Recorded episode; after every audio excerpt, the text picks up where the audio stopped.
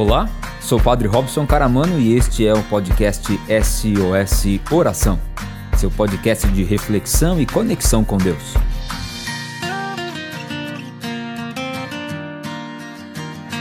Você já conhece a Lima Limão? A Lima Limão Moda Infantil é o lugar certo para deixar nossas crianças lindas e estilosas. A loja conta com uma incrível variedade em roupas de bebê, infantil, juvenil e agora um novo espaço, Linha Team, com uma coleção até o número 20. Lima Limão Moda Infantil, Rua Episcopal 2116, no centro de São Carlos. Atendimento de segunda a sexta, das 9 às 18 horas e aos sábados, das 9 às 13 horas. Telefone e WhatsApp 16 3371 3682. Você pode seguir a Lima Limão nas redes sociais, no Facebook e Instagram, arroba Lima Limão São Carlos. Sem pontuação e tudo junto. O lugar certo para deixar nossas crianças lindas e estilosas é com a Lima Limão Moda Infantil.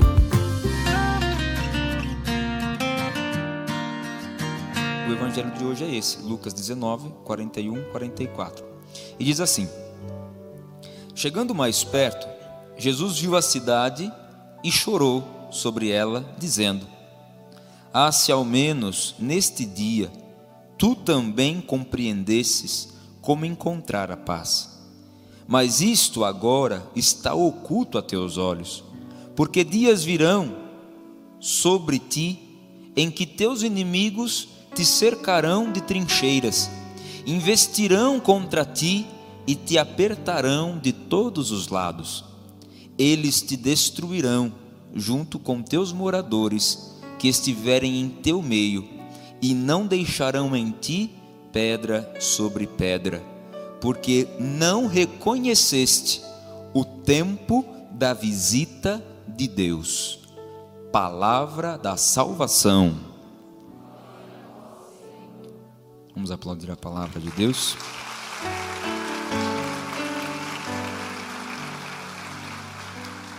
Esta é a segunda vez no texto bíblico que Jesus chora. A primeira vez que ele chora é na morte de Lázaro, seu amigo. Ele vai para encontrar-se com Marta e Maria, com Lázaro morto, já havia três dias, e ali, junto de Marta e Maria, diz o texto sagrado que Jesus chorou. E hoje, mais uma vez, aqui Jesus que chora sobre Jerusalém. Fala para quem está do seu lado, está tudo bem chorar. Fala para ele, até Jesus chorou. E você fica aí, segurando. As lágrimas é uma boa forma de se lavar o coração, né? E aí põe tudo para fora. Igual quando a gente lava a casa, né? Que a gente é, vai jogando água dentro de casa e vai empurrando para fora, né? Assim também são as lágrimas muitas vezes em nós, porque elas colocam para fora sentimentos que estão sufocados aqui dentro, né? Num velório, por exemplo, né? Quando a gente chora, né? Quando a gente chora, a gente coloca para fora ou traduz aqui para fora sentimentos que estão aqui dentro, que às vezes palavras não exprimem, né? Mas o choro ele consegue exprimir, né? Por isso que quanto maior o desespero no velório, maior também o arrependimento no coração, né? Porque vai lavando ali, vai pondo tudo para fora, né? Vai, vai, vai lavando, chorando tudo, né? E vai trazendo uma paz dentro de nós, dentro do nosso coração, quando a gente põe para fora, né? Que a gente consegue é, deixar fora aquilo que dentro está pesado demais. Daí, hoje a gente vê aqui Jesus que chora, e ele chora sobre Jerusalém. Jerusalém é a cidade santa, Jerusalém é o lugar que Deus escolheu para revelar o seu amor, Jerusalém é o lugar, a terra sagrada que Deus escolheu para poder enviar o seu filho Jesus. E Jerusalém é o lugar da experiência de Deus porque em Jerusalém ficava o templo, onde eles iam para Jerusalém para serem apresentados. Jerusalém, como terra santa, era o lugar onde o povo de Israel encontrava, o povo encontrava ali, é, o povo judeu encontrava em Jerusalém um amparo, uma certeza de que Deus estava naquele lugar. E quando Jesus chora sobre Jerusalém, é porque aqueles que estavam em Jerusalém, mais do que isso, aqueles que caminhavam com ele não conseguiam reconhecer a presença de Deus e a presença do amor de Deus junto dele. E então, por conta da dureza do coração daquelas pessoas, Jesus chora, porque abateria sobre eles a destruição, abateria sobre eles as dificuldades, porque eles não foram capazes de reconhecer o tempo da visita de Deus. Nos lembremos do que disse lá no livro de Mateus, quando o anjo aparece a Maria, ele se chamará Emanuel, que significa Deus está conosco. Fala para quem está do seu lado, Deus está com você. Fala para ele, às vezes eu sei que não quer estar com ele. Às vezes né, dá uma fugida assim de Deus, né, dá uma, quer dar uma gambelada em Deus. Mas Deus está conosco. Então, quando as pessoas se encontravam com Jesus, se encontravam com Emanuel, faziam uma experiência de Deus, mas muitos não reconheceram esta visita de Deus. E por não terem reconhecido essa visita de Deus, também não fortaleceram o seu interior, também não fortaleceram o seu coração. E ao não terem fortalecido o seu coração, o seu interior, quando veio as dificuldades, não souberam o que fazer. Se sentiram destruídos, se sentiram em pedaços. E aí entra o tema dessa pregação deste SOS oração. Deus é a minha proteção. Quem tem a Deus como proteção, como escudo, não precisa de mais nada. Fala para quem está do lado, se você tem a Deus, Deus basta. Fala para ele, você não precisa de badulac. Precisa de Deus. Precisa de Deus. A nossa sociedade hoje, talvez mais do que em outros momentos, tem tido uma necessidade muito grande de sinais externos, de sinais visíveis, para a gente ver a bênção e a graça de Deus na nossa vida. Tanto que a gente reza uma missa inteirinha, a gente celebra aqui o sacrifício no altar, e a gente recebe aqui Jesus, a Eucaristia, a gente se fortalece da Eucaristia. Aí chega no final da missa, alguém vem e fala assim: o senhor não dá um reforcinho de benção? Que precisa pôr a mão, viu? É, só precisa sentir. Se o padre não põe a mão e não carca, é como se não tivesse valido a benção.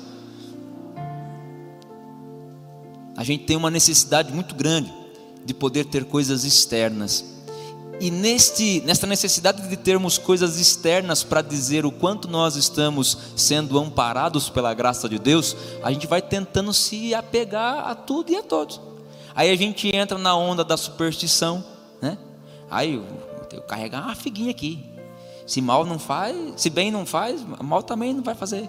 Né? Vamos, a gente vai querendo, se enchendo de coisas, de coisas, de coisas, de coisas, ganhando, pegando coisas de tudo quanto é lugar para tentar achar uma segurança, uma firmeza, mas aqui dentro a gente não está em paz, a gente não está bem, porque as coisas de Deus não são sobre aquilo que a gente vê fora da gente, é sobre aquilo que está dentro da gente, é sobre a força que nos habita, é sobre a força que nos une aqui dentro de nós, porque se a gente não estiver, não tiver reconhecido o tempo da visita de Deus, não reconhecer a presença de Deus na nossa vida, por aquilo que é a nossa história, a gente vai viver querendo se apegar a coisas, a pessoas, a gurus, quando, na verdade, na nossa perspectiva da fé, o único que pode nos trazer a paz é a pessoa de Jesus. Quando nós seguimos os seus passos, quando nós nos alimentamos da Sua palavra e somos fortalecidos aqui dentro. E aí então a gente anda de cabeça erguida, porque a gente sabe que o Senhor é o nosso refúgio, Ele é a nossa segurança, e então a gente não deve temer os olhos daqueles que nos julgam. Então a gente não deve temer os olhares daqueles que querem o mal para nós, porque a maior proteção da nossa vida está em Deus que habita cada um de nós. Quem aqui foi batizado, levanta a mão. Mas que beleza. Se quem estava do seu lado levantou a mão, pergunta para ele: então por que você é tão fraco? No meu e no seu batismo, ao ser jogada água sobre a nossa cabeça, dizia o padre, o diácono, o ministro do batismo: Eu te batizo em nome do Pai, do Filho e do Espírito Santo. Você e eu fomos consagrados para Deus. Você e eu fomos ungidos com o óleo dos catecúmenos. Há um Deus que nos acompanha. E na primeira coisa que você vê na sua vida, você já está assim. De cabeça erguida é que a gente enfrenta os desafios, certos de que Deus está conosco. Mas sabe por que, que a gente quer se apegar a coisas externas? Porque a gente tem medo de assumir as nossas responsabilidades. A gente tem medo de errar, e com o medo de errar com as pessoas, na vida, na nossa história, a gente não se arrisca, a gente não se aventura, a gente não caminha. E aí entra na sala da confissão ou do atendimento para dizer assim para o padre: A minha vida parou, padre, está tudo indo para trás. Fala para quem está do sol da sua vida não parou. Você que cansou de andar. É. Na vida profissional, pessoal, amorosa. Não é a vida que para, é a gente que trava. E enquanto eu e você não assumirmos esta força que há dentro de nós, enquanto eu, enquanto eu e você não reconhecermos esta presença de Deus que há em nós, nós vamos viver necessitados de coisas externas. E a gente vai se decepcionar fácil. E a gente vai pular de lugar em lugar facilmente. E vai se encher de nada, de vazio. Porque a gente só é capaz de nos preenchermos de Deus quando nós nos propomos fazer um caminho com Ele. Acontece que a gente não quer caminhar com Ele. A gente quer caminhar como a gente acha que tem que ser. A gente não põe Deus no centro da nossa vida. E enquanto eu e você não colocarmos Deus no centro da nossa vida, a gente vai viver escravo das coisas que estão ao nosso, ao, ao nosso redor. A gente vai viver carente da atenção das pessoas, do elogio das pessoas. A gente vai viver necessitado de ter sinais externos para poder parecer que a gente está vivendo uma vida santamente, mas lá dentro está tudo bagunçado, tudo em desordem. A vida para Deus não é uma vida daquilo que parece ser, mas é a vida daquilo que se é.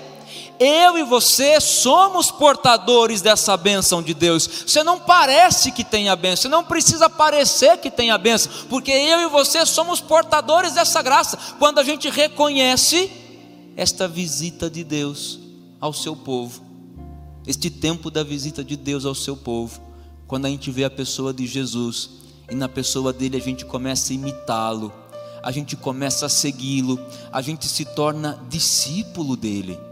E Deus cuida daqueles que ele deixa cuidar. Quando a gente decide seguir com Deus, Deus cuida das coisas que são nossas, enquanto a gente cuida das coisas que são de Deus. Enquanto, quando a gente decide seguir com Deus, Deus cuida das coisas que são nossas e quanto eu e você cuidamos das coisas que são de Deus. E o que é cuidar das coisas que são de Deus? As coisas que são de Deus são as coisas que estão presentes na nossa vida. Tem família que está aqui? Levanta a mão. Marido e mulher, pai e filho, filha. Pois é. Olha aí para o teu marido, para tua esposa, para o teu filho, para tua filha, diz assim: Você é uma coisa de Deus na minha vida. E é preciso cuidar das coisas de Deus. Enquanto a gente cuida das coisas de Deus, Deus cuida das nossas coisas. Não só pessoas, amigos, como também lá o teu trabalho, como também as tuas lutas, são coisas sagradas, são coisas santas. Cuidar das coisas que são de Deus, cuida das coisas que são de Deus e deixa Deus cuidar das tuas coisas. A nós, aquilo que a gente sempre canta na aclamação ao Evangelho: buscai primeiro o reino de Deus e tudo mais será acrescentado. Acontece que a gente vive preocupado em encontrar o tudo mais, para ver se a gente consegue reconhecer as coisas que são do reino de Deus. E então, quando a gente não conquista, quando a gente não tem, a gente se sente fraco, a gente se sente desprotegido, a gente se sente incapaz. Não, a nossa fé, a fé recebida no nosso batismo, está impregnada em nós e ninguém pode tirar. Certa vez chegou um pedido lá na Cúria, aqui na Diocese, que eu sou assessor de imprensa e a gente tem contato ali, vê das coisas que acontecem, de uma pessoa que se tornou ateu e então ele queria que a igreja desse um, uma carta para dizer que ele não tinha mais o batismo. Filho, não existe isso aí não. Depois que você batizou, batizou, já está impregnado. É, batismo é igual presente. Você ganhou, você faz com ele o que você quiser. Ele pode te dar salvação, mas se você não quer ser salvo, o problema é seu. Você usa se você quer. Agora, se você não quer, não tem como tirar, porque está impregnado está na nossa vida. Então não importa onde você andou, não importa o que você fez, não importa quem você foi procurar, importa o que nós somos para Deus. E nós somos este lugar da bênção, nós somos este lugar onde Deus age, nós somos este lugar onde Deus ilumina e nos torna portadores dessa luz.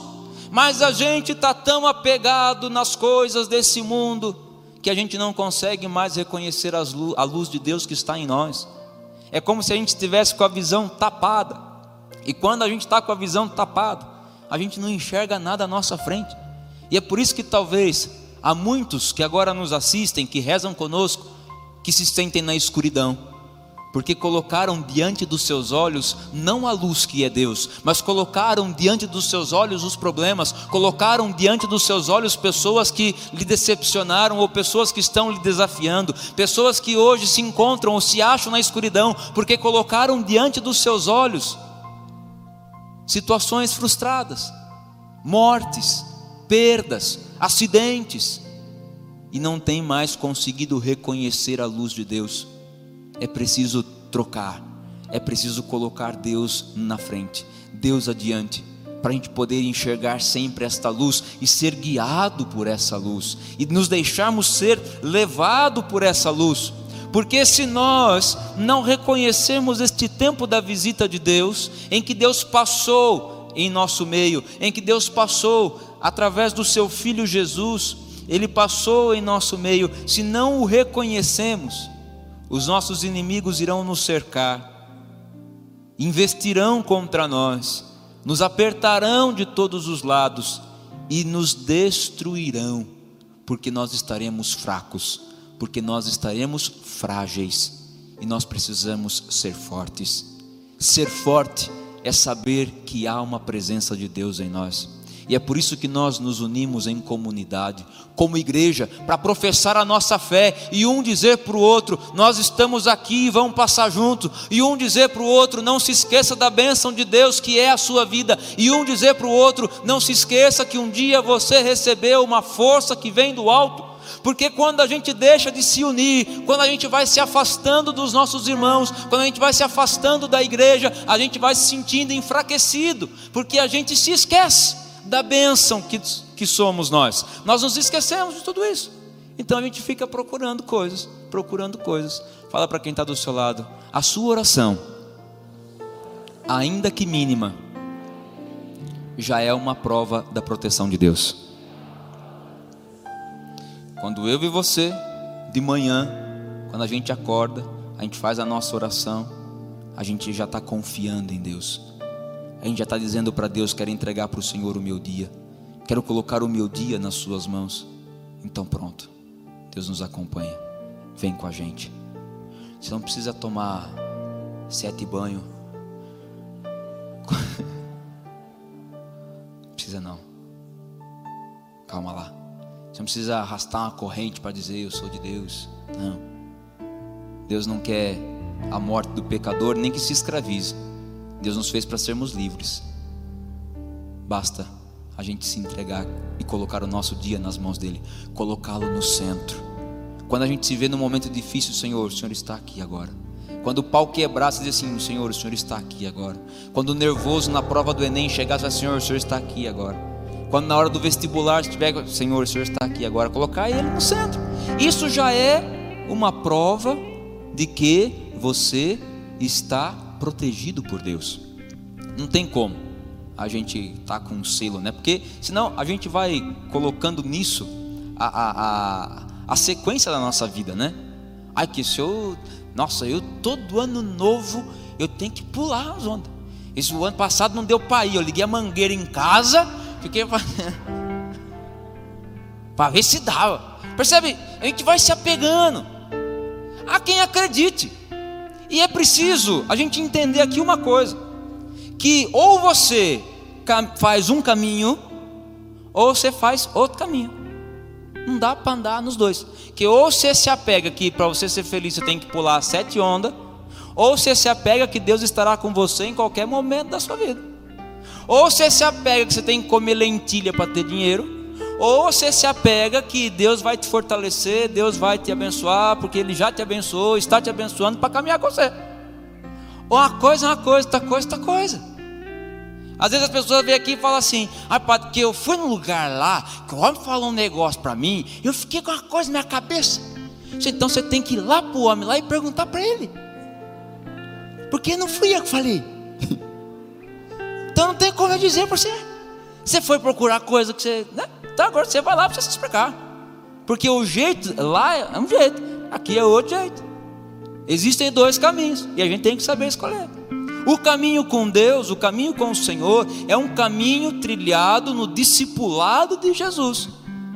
A gente imitá-lo, a gente reconhecê-lo, a gente trazê-lo para a nossa vida, e é isso que nos traz a proteção. A proteção que a gente espera não é de alguém não nos ferir, não nos machucar, porque aqueles que são de Deus, os homens podem matar o corpo, mas jamais irão matar a alma. E talvez é por isso que hoje tem tanta gente preocupada em se proteger externamente e escancarando o interior para que qualquer pessoa entre.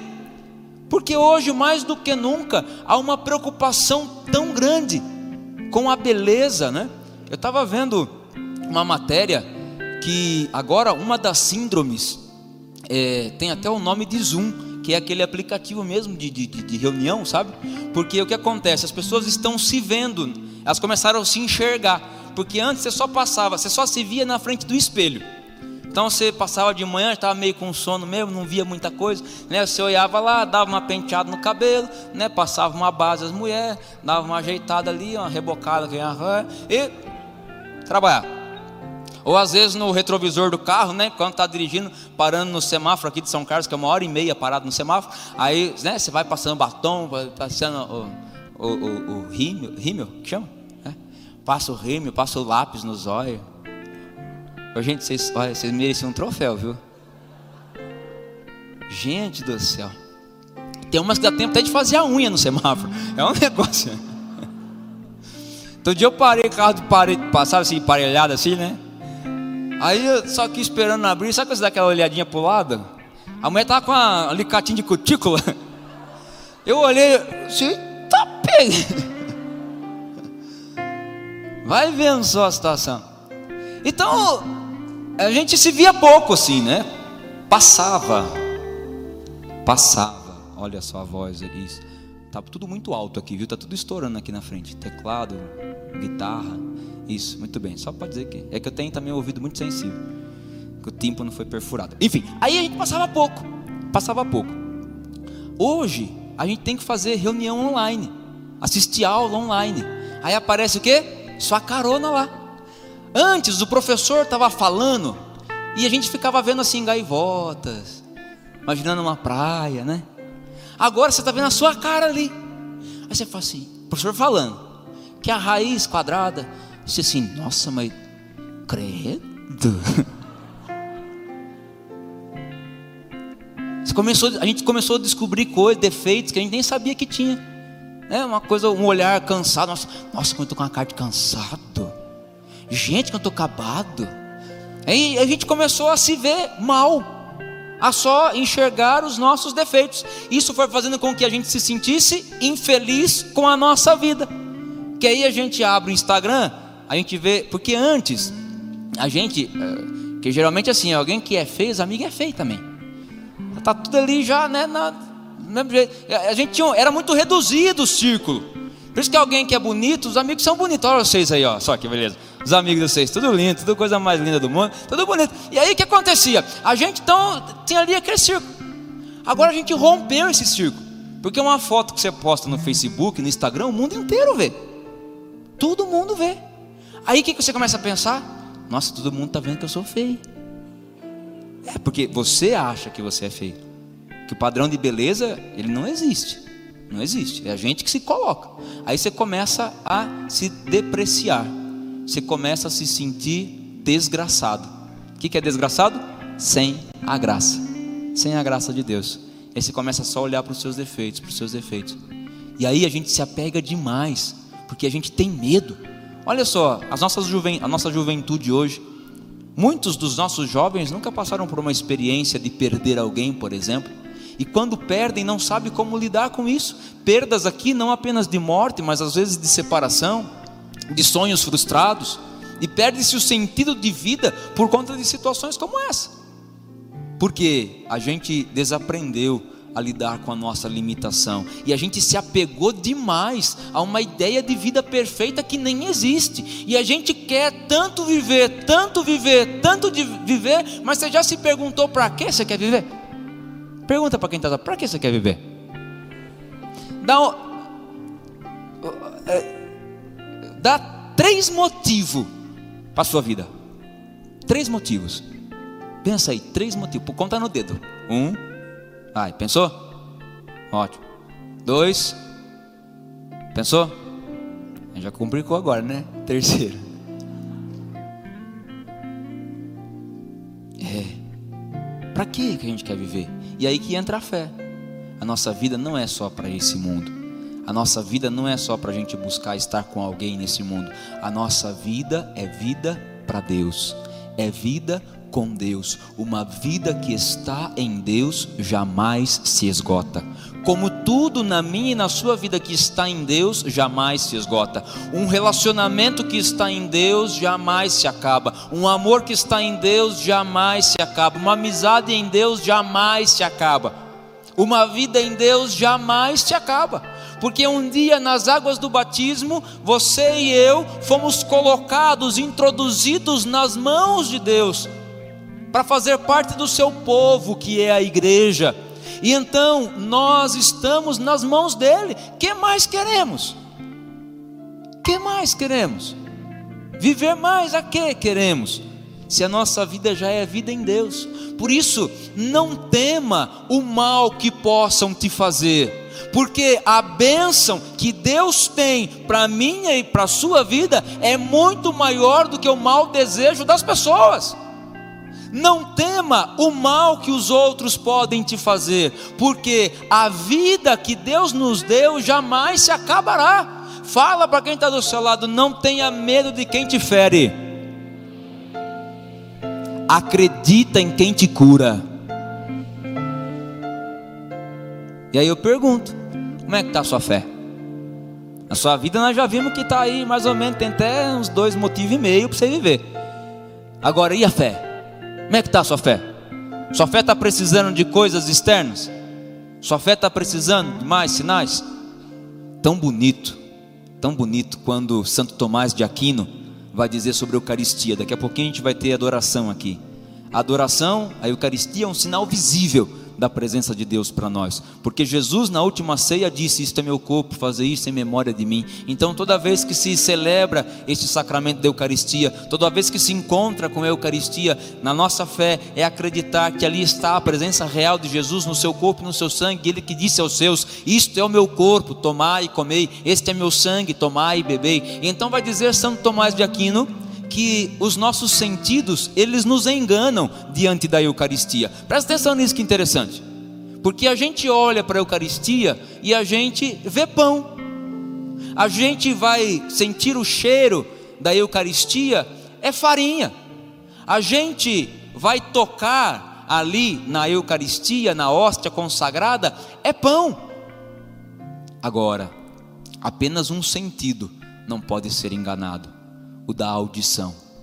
Porque o Deus que fala, presente na Eucaristia, é Deus verdadeiro, é Ele mesmo. Às vezes a gente está muito apegado às coisas externas e os nossos sentidos podem nos enganar.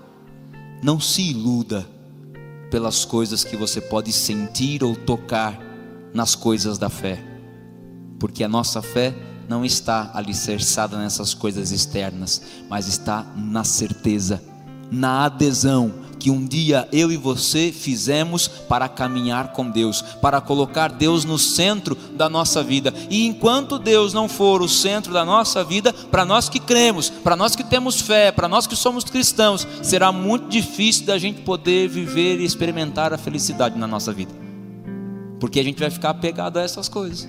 A gente vai ficar apegado às pessoas e a gente vai viver enfraquecido, chorando, pelos cantos, achando que a nossa vida se resume a uma pessoa, a um relacionamento, a uma situação. E é aquela história que eu sempre falo aqui. Um jovem de 14, 15 anos, a vida acabou, pai. Por quê, filho? Porque largou de mim, pai. Era o homem da minha vida. Ô filho, o padre vai falar uma coisa para você. Você tem 15 anos. Tem muita vida ainda. Quantos anos você tem? Você que está aqui. Não precisa falar não, não precisa falar não. Olha para quem está do seu lado. Quantos anos você acha que ele tem? Não precisa falar não, não precisa falar não.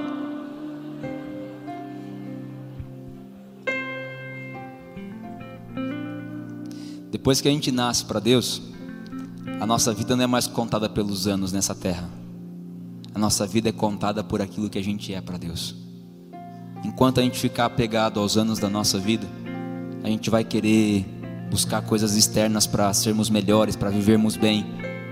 Mas quando a gente coloca Deus no centro, não importa mais se a nossa vida é de um ano, é de dois meses, é de 20, 40, 60, 80, 90 anos. Importa uma vida com Ele, uma vida com Deus. Eu acho engraçado falar nisso, né? Por exemplo, chega o dia dos idosos. Aí a gente prepara uma lembrancinha aqui, fala assim: fica em pé, os idosos. Eles ficam todos sentados. Mas eu vou, até, eu vou até parar de reclamar, porque outro dia aconteceu isso agora esse ano, em outubro, né? Que foi o dia dos idosos. Aí eu fui, é, me encontrei com a senhora na, na porta. Eu falei, a senhora não ficou em pé? Né? Que né, era para pegar a lembrancinha. Eu falei, ah, eu não escutei. Eu falei, ah, eu não entendi direito o que o senhor falou. Ah, então tá bom, tudo certo. Não, pega a lembrancinha aqui do dia do idoso. Mas é, mas tem gente que não fica em pé porque não aceita. Não aceita a idade. Não aceita que ficou idoso. Eu tô doido para chegar a mim. Minha hora de ser idoso, aposentar, gente. Entrar para a porta da frente e falar assim: licença que eu sou idoso. Meninos, levanta aí que eu tenho idade. Olha a minha carteirinha aqui. Sentado, mano viajar. Nossa Senhora, aproveitar. Mas tem gente que trabalha tanto a vida inteira, desejando aposentar. Quando aposenta, entra em parafuso, porque só aprendeu a trabalhar. a gente precisa saber entender que a nossa vida não é marcada pelo tempo que a gente vive nessa terra, e nem pelas coisas que aqui a gente faz ou conquista. A nossa vida é marcada pela capacidade de se eternizar. E a gente só se eterniza quando a gente está em Deus, quando a gente está com Deus, quando a gente sabe que Ele é a nossa proteção. Mas para isso, colocá-lo no centro, no centro da nossa vida, no centro da minha e da sua casa, é Deus quem precisa estar. Quem precisa estar no centro da minha e da sua casa não é uma imagem, um objeto, é Deus. É Deus que deve estar lá. Deus precisa ocupar o lugar central da nossa vida. Porque se Ele não ocupa esse lugar, a gente se escraviza nas coisas, nas situações. Fechando um pouquinho os nossos olhos, a gente quer rezar essa situação hoje. Talvez você se sinta fraco na fé. Talvez você já até disse isso assim, eu não estou sentindo mais Eu sinto que a minha fé está fraca, está muito pequena. Eu sinto que está muito difícil. Parece que você perdeu essa proteção, né? A palavra é essa mesmo. Parece que você não está mais protegido. E você está buscando se reencontrar. Você está buscando se reconectar. E eu gostaria que você se lembrasse agora. Você que foi batizado de criança. Você certamente já viu uma foto sua de criança, né? Você já viu uma foto de você bebê? Eu gostaria que você se lembrasse agora dessa imagem de você, criança, bebê. Porque ali, como bebê, você era o ser mais vulnerável que existia dentro da sua casa. E ao mesmo tempo, como criança, você era o ser mais corajoso daquela casa. Na medida em que você foi crescendo, né? saiu da primeira infância ali, dos primeiros meses, foi ganhando um ano, dois, com dois e meio, três, já começou a andar. Passava na esquina da mesa, mãe ficava desesperada.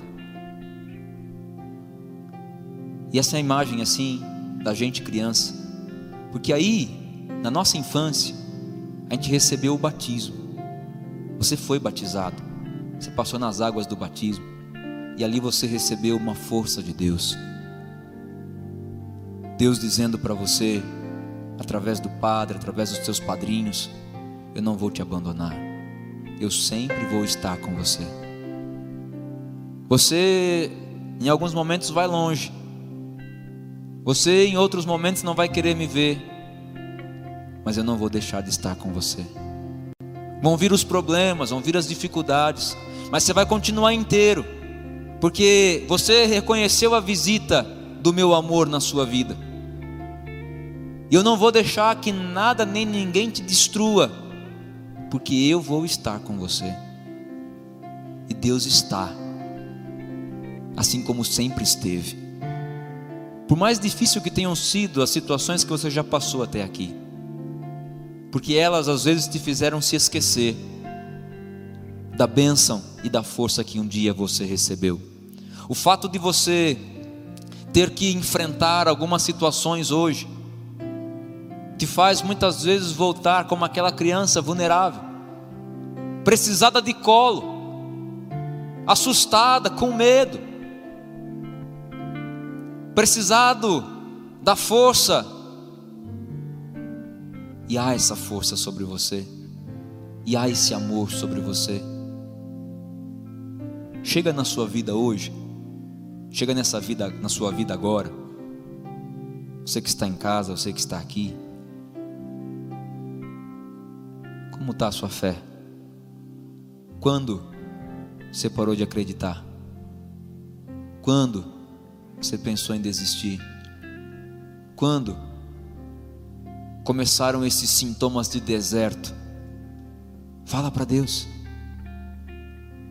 Depois que eu comecei a me encontrar com essa pessoa, depois que eu comecei a viver essa situação, depois que mudei de casa, depois que me separei,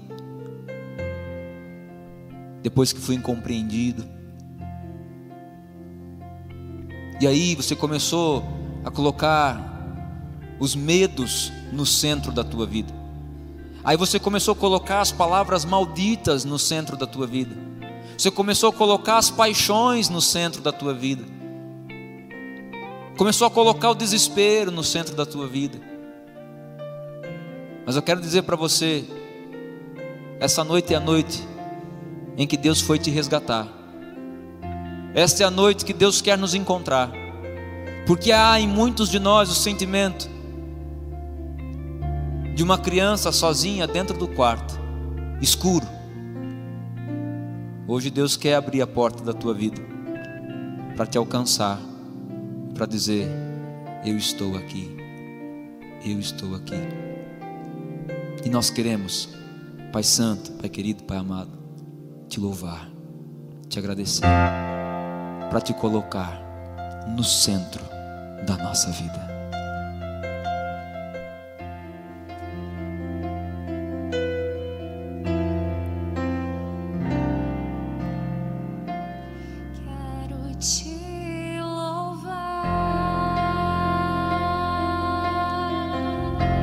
Essa experiência agora.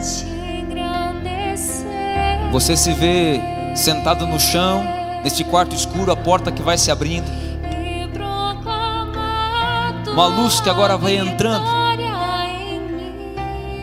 A luz de Deus que te alcança hoje. Todo teu. Vendo Jesus que agora entra. Vai renovando os teus votos de fé, de confiança.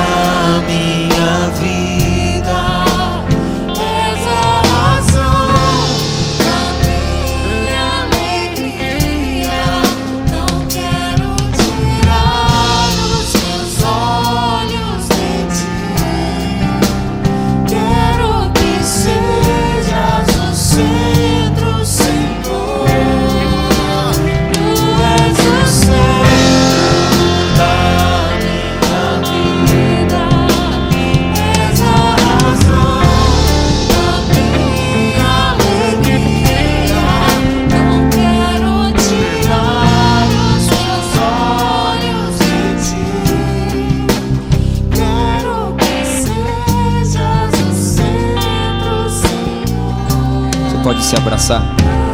Se abraça.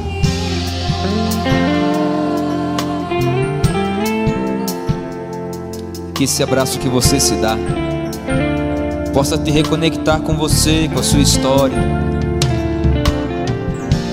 Talvez você se sente longe demais de casa, longe demais de você mesmo. Mas hoje você está de volta. Hoje você volta para você. Hoje você refaz a unidade daquilo que estava dividido, daquilo que estava separado, daquilo que estava distante. Hoje você volta. Hoje você entra de novo nessa igreja.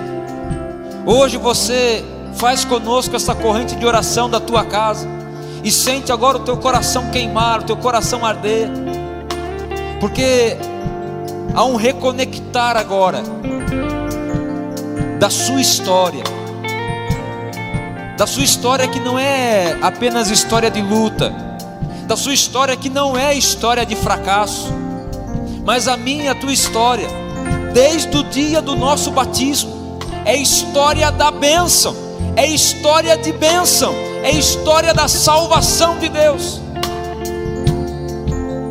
Por isso hoje, ao voltar para você, ao voltar para a nossa história, a gente agradece o Senhor.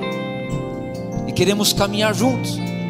Nem sempre a gente vai sentir a Deus, nem sempre a gente vai tocar as coisas de Deus, mas isso não significa que Deus não esteja ali conosco, porque, como aquele amigo mais certo das horas incertas, Deus é aquele que quando todo mundo vai embora, Ele fica, fica muitas vezes no silêncio, apenas para dizer: Eu estou aqui, e eu não vou embora, eu vou ficar com você.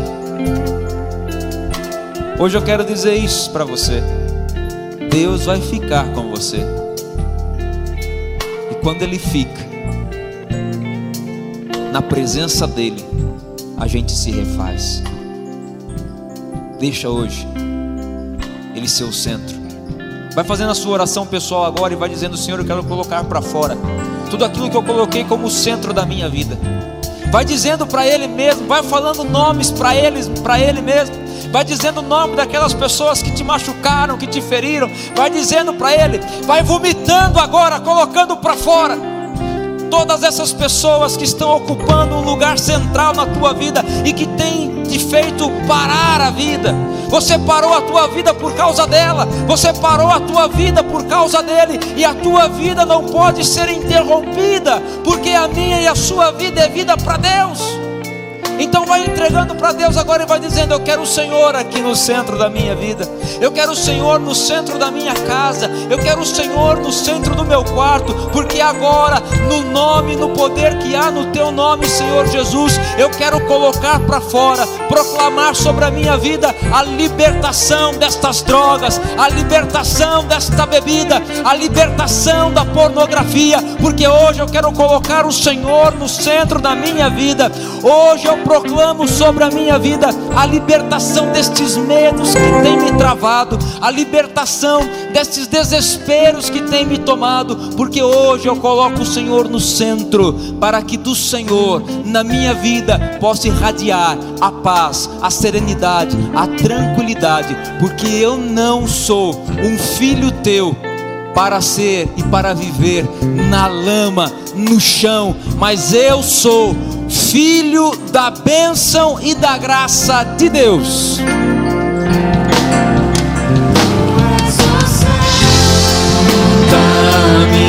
Vamos ficar de pé cantando isso.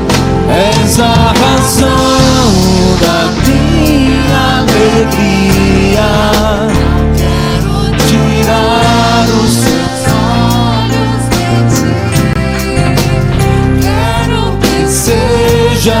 Sejas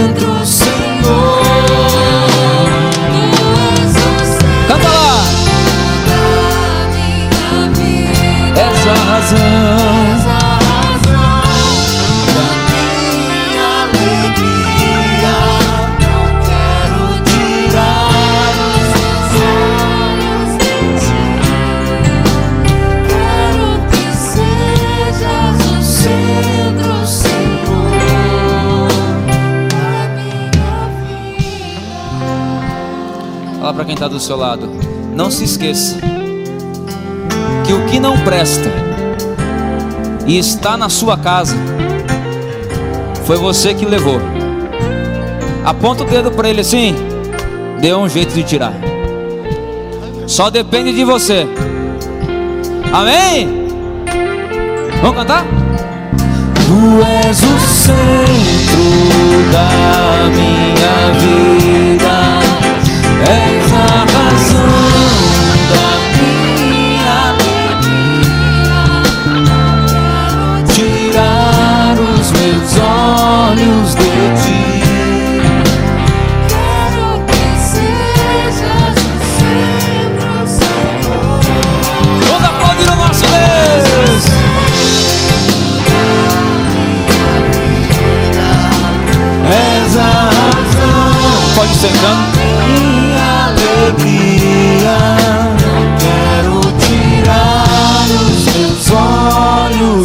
ti. Quero que sejas o centro, Senhor, da minha vida. E aí, gostou do podcast de hoje? Nos acompanhe aqui no Spotify e também no Facebook e Instagram SOS Oração. Até que de novo a gente se encontre. Desejo que o Senhor te abençoe e te guarde coragem.